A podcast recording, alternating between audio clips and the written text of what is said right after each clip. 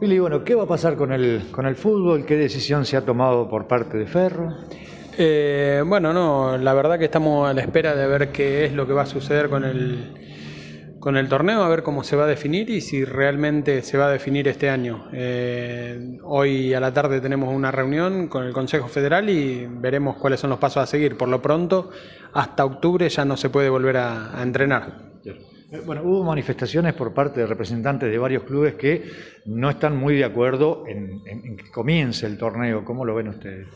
Eh, no, hoy no se podría comenzar el torneo. Realmente está complicada la situación. Hay provincias que están en fase 1, entonces si no estamos todas las provincias que integran el, el reducido del torneo bien y que todo el mundo pueda entrenar en, en tiempo y forma, eh, va a estar complicado. O sea, o empezamos todos o no empieza nadie. Sí, aparte, económicamente hay un- habría un, un gasto importante entre los test que hay que hacer, el tema de los jugadores, se desarmaron la gran mayoría de los equipos. Sí, la gran mayoría está desarmada. Eh, los test eh, llegan 40 eh, al club, eh, que los está enviando AFA, pero son pura y exclusivamente para cuando inician los entrenamientos. Después vos tendrías que estar haciendo un test de eso si arranca el torneo una vez por semana para ver que nadie se infecte, que, que- que todo el mundo esté, esté sano y pueda volver a entrenar con sus compañeros. Entonces, sí, Y esto lo después... tendría que cubrir el club.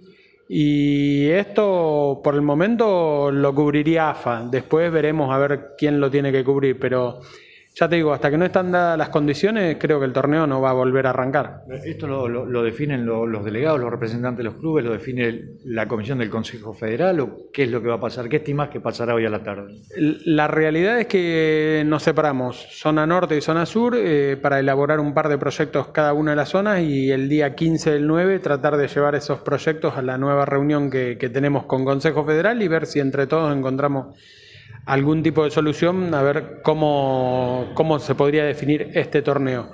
Por lo pronto, en la zona norte ya están hablando de hacer tres zonas de, cinco equipos, con eh, clasificando dos, haciendo el hexagonal con esos dos equipos que clasifiquen, pero que todos tengan la posibilidad de, de un torneo nuevo, reducido, pero con posibilidades de, ascenso. Me parece medio chino, no creo que lleguemos a cinco fechas en este año para, para poder terminar el hexagonal y, y Ferro lo que va a hacer es eh, votar por eso, porque se juegue el hexagonal y, y nada más que eso. Aparte hay una complicación, ¿no? Que es el traslado a otras provincias incluso. Sí, el traslado, dónde te vas a alojar.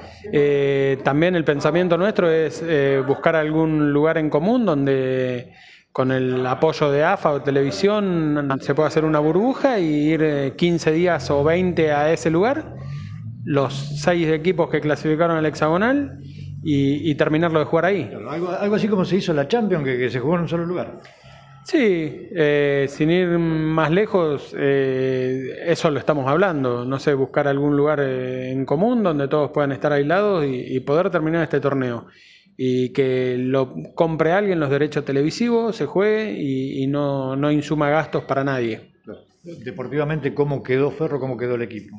No, eh, Ferro quedó, volvimos a, a cero, digamos, porque estamos sin cuerpo técnico, solamente cinco jugadores con contrato y, y después los chicos de, de- de Pico y de, y de la zona norte que, que estaban en el equipo para volver a charlar absolutamente con todos.